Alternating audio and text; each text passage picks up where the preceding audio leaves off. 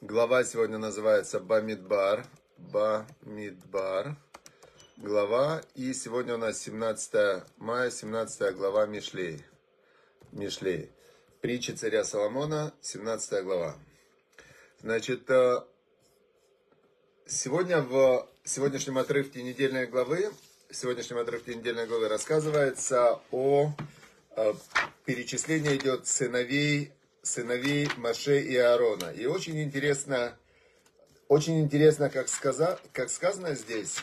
Вот идет перечисление, сейчас я вам прочту, да? Идет перечисление, вот, вот так написано. И вот родословие Аарона и Моше. В день, когда говорил Бог Моше на горе Синай. И вот сыновья, и вот имена сыновей Аарона, а, значит, Пхор, первенец Аарона, Надав и Авиу. Надав это был старший его сын, и Авиу это был второй сын. И Элязар и Тамар, это были его еще два сына. И вот имена сынов Аарона, значит, Куаним, священников, которые были помазаны, которые, а, которые их руки были подготовлены для того, чтобы служить Всевышнему. И возникает вопрос, да, а, и дальше написано, и умер Надава Авиу перед Богом, когда они приносили чужой огонь перед Богом в пустыне Синай, и у них не было сыновей. И начал, э, стал коином вместо них Илязар и Тамар. Это были средние сыновья с Аароном их папой. А где, и дальше говорил Бог Моше, приблизь колено Леви, которая значит, э, которые будут прислуживать Аарону священникам, и они будут его обслуживать. Значит, э, что мы отсюда видим? Очень интересная вещь. Возникает первый вопрос, очень важный. Вопрос такой. Написано, вот родословие Моше и Аарона. И идет перечисление сыновей Аарона, и не идет перечисление сыновей Моше Рабейну. Почему? Почему это называется родословие сыновей Аарона, сыновей Моше и Аарона, а называются сыновья только Аарона? Мы знаем, что сыновья Моше Рабейну, они не пошли по пути своего папы.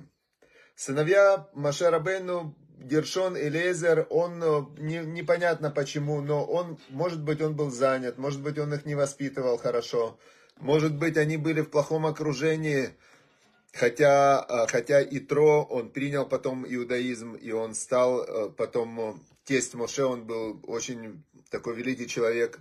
Но сыновья Машарабейна не пошли по пути отца.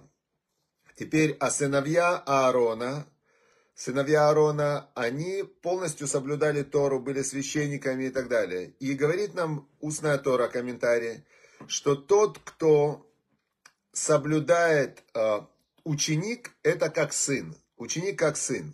То есть, если ученик, он полностью выполняет э, то, что ему говорит учитель, то он становится как сын его. То есть, он с ним э, как одно целое.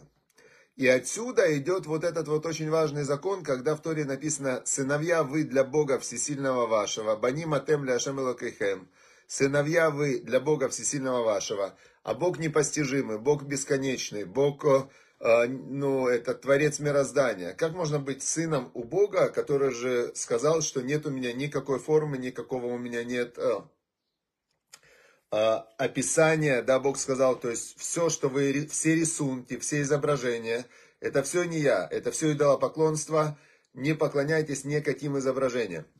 Так как же получается, и тут же Бог говорит, сыновья вы для Бога Всесильного вашего. Как это сочетается? И вот здесь как раз объяснение в этой главе, что ученик равно сын. И получается, что если, например, был Любавичский Рэбе, да, у которого не было детей, так получилось, что у него вообще не было детей, но у него миллионы учеников, так э, он был для них, для всех как отец, потому что все, кто идут по его заветам, они становятся для него как сыновья. Маше Рабейну, его сыновья, они были физически его сыновья, но они не шли по его заветам. А сыновья Аарона, физически они были его племянники, но они шли по его заветам, и они были для него как сыновья, это его родословие. Это очень важный такой закон, который нужно помнить. И Это самый простой способ соединиться со Всевышним и стать сыном для Всевышнего. Это идти по заветам Всевышнего. Понятно, да? То есть каждый, кто идет по заветам Всевышнего, он этим самым становится как сын для Бога. Поэтому мы обращаемся ко Всевышнему, говорим Авину Шебашамаем, Папа наш, что на небесах. И э, это мы имеем в виду, что мы тебя готовы слушать как, как Папа. Это то, что касается этой главы. Дальше идет э, в этой главе идет э, приказ колену Леви, э, чтобы они обслуживали священников и обслуживали храм. А еврейский народ отделяет десятину для того, чтобы обеспечивать левитов, которые посвящают свою жизнь служению Всевышнему.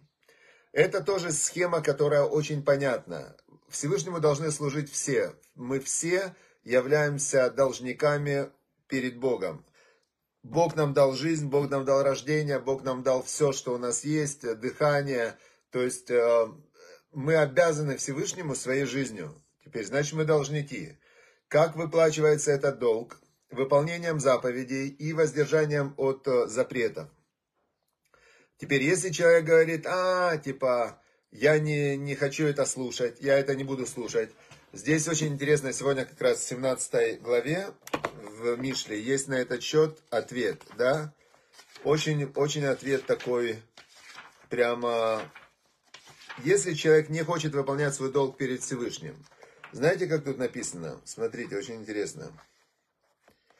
Значит, написано так. 13 отрывок 17 главы. 13 отрывок 17 главы. Мышивра Тахатова. Тот, кто возвращает злом за добро, то есть человеку сделали добро, а он ему возвращает злом, вместо благодарности, спасибо, и тоже добра, гмилут хасадим это воздавание добром. Человек вместо этого что делает? 13 отрывок. 13 отрывок. Мышив ра тахатова, возвращающий зло вместо добра, лота муж рами бейто, не уйдет зло из его дома. То есть э, все идет мера за меру, но Получается, тебе сделали добро, а ты вместо ответа добром возвращаешь злом, то есть это как бы двойное преступление. Не уйдет зло из дома того, кто так делает. Поэтому, когда э, каждый должен Всевышнему выплачивать свой долг, но Всевышний, он сказал, понятно, человек живет в этом мире, у него много всяких там интересов, работы, развлечений. Да, понятно, я вас люблю, де... ладно, говорит, не надо, расслабьтесь, сделайте пару вещей хотя бы, да, помните о Всевышнем, благодарите, э, молитесь, э, там, выполняйте какие-то заповеди. Все, я даже так согласен, говорит Всевышний, да, но э, помните, что есть люди, которые вместо вас выполняют ваш долг, и это колено Леви. Колено Леви, это они полностью посвятили себя служению Всевышнему. У них не было своей земли, это им было прям запрещено иметь свою землю. Они полностью себя посвящали служению Всевышнему. Теперь еврейский народ, десятина, шла как раз к колену Леви, и колено Леви из своих денег десятину отдавали коинам, священникам, которые приносили жертвы. Это были отдельные люди, которые еще более святые, еще более, а, еще более как, как спецназ такой, да, которые более ограничивали себя во всем, а, для того, чтобы выполнять свою работу перед Всевышним. Так, так Всевышний сделал систему. Значит, 17 глава. Давайте еще раз, чтобы было... Я сейчас хочу быстрее закончить, пойду сейчас к жене, потому что, чтобы мама ее выздоровела, чтобы была Рифа Шлема Раиса Бад Александра, чтобы было не Рифа Шлема. Значит, давайте два отрывка мы прочтем сейчас, и сегодня такой будет более короткий урок. Значит, 17 глава, первый отрывок э, звучит так. То в пад харава, вешалваба, лучше кусок хлеба сухого, но вместе с ним э, мир и благоден. Мир, вот шала это такое слово, есть шалом, шалом это мир со всеми, а шалва это внутреннее такое мир, внутреннее спокойствие. Так говорит царь Соломон, мудрейший из людей, лучше кусок сухого хлеба и вместе с ним шалва, спокойствие душевное. Мибейт малези в херив, чем дом полный э, жертвоприношений, но ссора, есть ссора. То есть э, раньше приносили жертвы шламим, когда все было хорошо, а, значит, человек что-то там заработал, выиграл, он приносит благодарственную жертву, приглашает, делает пир, но если там есть ссора, то это хуже, чем когда есть только кусок сухого хлеба, но есть шалва, мир в душе и спокойствие. Когда в Талмуде разбирается вопрос, э, почему был разрушен второй храм, приводится история, как, э, как э, один был человек, который, Баркамца его звали, Камца и Баркамца. Один был человек по имени Камца, и он устроил пир, и он пригласил, а нет, был один человек, который устроил пир. И у него был друг, у него был враг и друг. Одного звали Камца, другого Баркамца, сын Камца. И он, э, когда рассылали приглашение, перепутал и пригласил э, того, кто был его врагом. Случайно ему передали приглашение. Приходит он на пир. Тут этот, кто устраивал этот пир, он видит, э, пришел его враг. Он ему говорит, уходи отсюда. Тот ему говорит, ты же меня пригласил. Он говорит, я тебя не приглашал, это ошибка какая-то. Я приглашал Камцу, а ты бар Камца.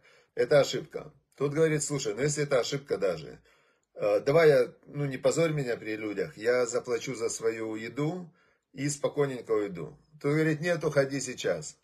Тут говорит, послушай, давай я заплачу за половину трапезы этой, но не позорь меня, чтобы я не ушел. Ну, тот говорит, уходи.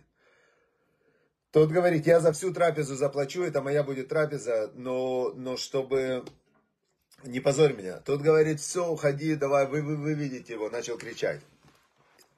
Тот ушел, а там сидели мудрецы, написано мудрецы, некоторые сидели там какие-то в шляпах раввинов, может они не были мудрецами особыми или раввинами, но они промолчали, они не сказали, что это некрасиво позорить человека публично. И, значит, э, тот ушел, и он такую злобу затаил на вот того, кто его выгнал, но еще больше на мудрецов, которые сидели, молчали и не остановили это событие. И он пошел к ремлянам, он э, начал Э, как начал доносчиком, он придумал какую-то схему специальную. В общем, он был одним из ключевых людей, которые, которые закрутили все эти события, в результате которых был разрушен второй храм. Значит, дальше. Дальше написано здесь... Э, здесь написано дальше второй отрывок, тоже имеет отношение к нашей недельной главе. Эвет Мастиль, раб, но умный, имшоль, он будет властвовать, бевен мавиш, э, над сыном позорящим. У Бетохахим и среди братьев и халек нахала, он будет, получить свое наследство. Значит, рабы были в древнем мире, это был самый низший слой, низший класс, у которых, казалось бы, не было шансов никаких вообще выйти на свободу. То есть это было просто, ну, э, все общество было построено на вот этом угнетении рабов. Теперь, но говорит нам царь Соломон, если он умный, раб Маскиль, то он будет властвовать, он выйдет оттуда. Как Йосиф вышел из тюрьмы, он был рабом, которого продали в Египет, э, нечестно, но он был все равно рабом, и он сумел стать премьер-министром Египта. Также даже человек, который находится изначально на очень низкой ступени, стартует с самого низа, если он умный, он может, он будет властвовать. И среди братьев он войдет в самые высшие, высшие миры, и э, получит он свою долю наследства. Все зависит, говорит нам Тора, все зависит от самого человека. И есть очень интересное такое тоже дополнение, что каждый может стать левитом. Это очень просто. Левитом может стать каждый. Э, это нужно просто посвятить полностью себя на 100% служению Всевышнему. И, и все, и человек становится левитом, он э, посвящает свою жизнь служению Всевышнему. Все, дорогие друзья, сегодня у нас будет чуть-чуть короче урок, чем обычно. А, значит, еще раз повторю, что чтобы сила от этого урока Рифа Шлама, чтобы была Раиса Бат Александра, чтобы она выздоровела, и чтобы было у нее сейчас какое-то такое шаткое положение, чтобы она прямо вышла из него силой Торы, и, значит, чтобы все, кому нужно что-то от Всевышнего, чтобы вы поняли, чтобы вы поняли, что все зависит от ваших усилий. Только неважно, с какой точки вы стартуете, на пути ко Всевышнему есть очень простых три тренажера. Тора, изучение Торы. Можно учиться, Раби Акива в 40 лет начал учить Тору, и он в 80 лет стал главным мудрецом в народе Израиля, до этого не умел читать до 40 лет. Изучение Торы, это то 100% зависит от вас, насколько вы готовы э, постигать Тору. Молитва, это сто процентов зависит только от вас, сила молитвы, насколько вы от всего сердца готовы молиться. И добрые дела, все мера за меру. Мера за меру, воздающий злом за добро, зло не уйдет из его дома. Значит, и наоборот работает. Воздающий добром за зло, добро не уйдет из его дома. И тот, кто делает много добра разным людям, то Всевышний в заслугу этого воздаст ему, что у него будет только добро. Все, вот это три наших главных тренажера на пути к Всевышнему.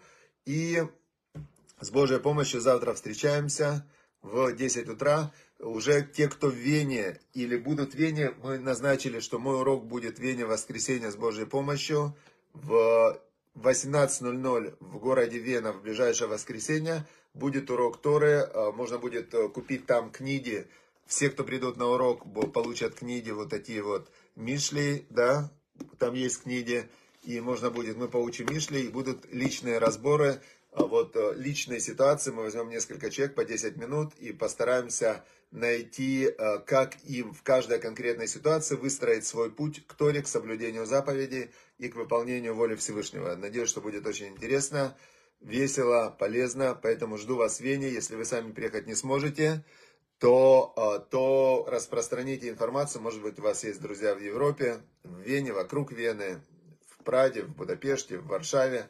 То есть можно доехать до воскресенья, доехать до Вены спокойно. Вот, онлайн, а, я думаю, что мы сделаем онлайн-трансляцию, и будет еще онлайн-трансляция. Да. Все, удачи, успехов, счастливо, хорошего дня. Да, все на Ваикре будет, на Ваикре мы все распространим, Лидия все обязательно сделаем, да. Вот сегодня мы, это мы только вчера э, решили. Э, я думаю, что будет запись, скорее всего. Дамир спрашивает, онлайн или запись. Я думаю, проще сделать запись и потом запись выложить. Да, поэтому мы сегодня только все это ну, сделаем рекламу, афиши и распространим. Но просто вы первые знаете, что будет этот урок. Все, до встречи.